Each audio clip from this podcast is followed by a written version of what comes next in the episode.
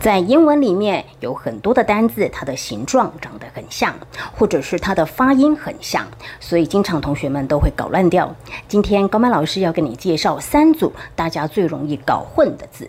首先，第一组要跟同学们分享的是 dessert 跟 dessert。dessert 是指甜点。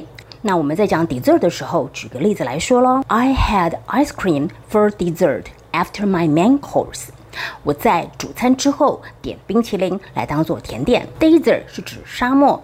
The climate is very dry in the desert area。在沙漠地区的气候很干燥。